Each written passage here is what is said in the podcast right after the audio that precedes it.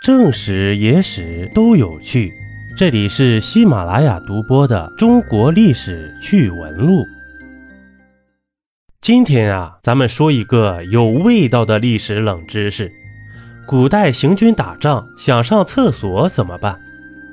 飞将军李广曾经说过：“就善水草设止，人人自便。”如果这样带兵如厕，一定能带出一支快乐的军队呀！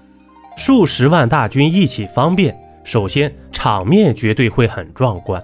如果一个人一天排出的残渣是两百克，十万人就是二十吨呢，这都能堆成山了。圣甲虫要是看到，那会乐死吧？但对于带兵打仗的将领来说，残渣处理不好会存在两大隐患。首先就是卫生问题。残渣是五谷轮回之物，极易引发大虫的骚动。只要一个士兵得了传染病，稍有不慎就会团灭。其次是战略问题，古代带兵经常虚报人数，一般都会高出四五倍。比如赤壁之战，曹操的二十万大军吹成八十万；隋炀帝讨伐高句丽，五十万大军吹成二百万。如果不能合理解决上厕所的问题，让士兵肆意播种，敌方侦察兵根据坑洞情况就能推测出己方情况，是否虚报人数一眼就会被识破，对己方那是非常不利的。因此，在古代，如果残渣处理不好，那便会引发严重的后果。咱们一起来看一看古人是如何解决这个问题的呢？早在东周时期，战地厕所就已经被发明。在《墨子备城门》中记载：“五十步一厕，余下同混。”这个设计充满环保理念。城墙上间隔五十步修建一个厕所，人在上层排出身体中的残渣，猪在下层解决产生的残渣。打胜仗后，大家会吃猪肉炖白菜庆祝，嘿，非常的人性化。唐朝的李靖在《魏公兵法》中明文规定，主兵士每下营气，先会两队共决一侧。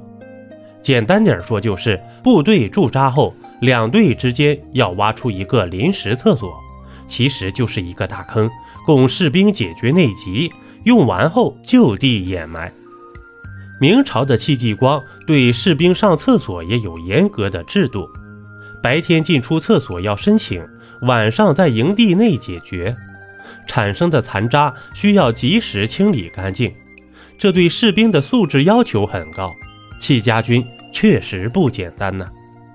晚清名将曾国藩写过一首顺口溜：“一营只开两道门，门外驱逐闲杂人，周围挖些好茅厕，免得热天臭气熏。”好茅厕需要满足三个条件：远离水源。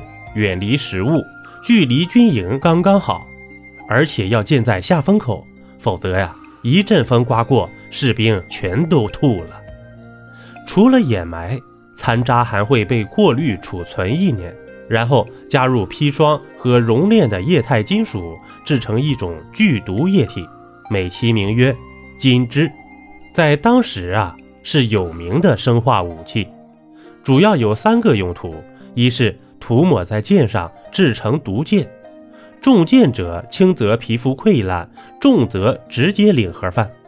二是作为守城利器，迎头浇下，这酸爽，想想就头皮发麻。更有甚者会将金枝煮开，哎呀，这俗话说呀，人有三急，为了不在战斗时掉链子，军队在战斗前减少食物和水分的摄入。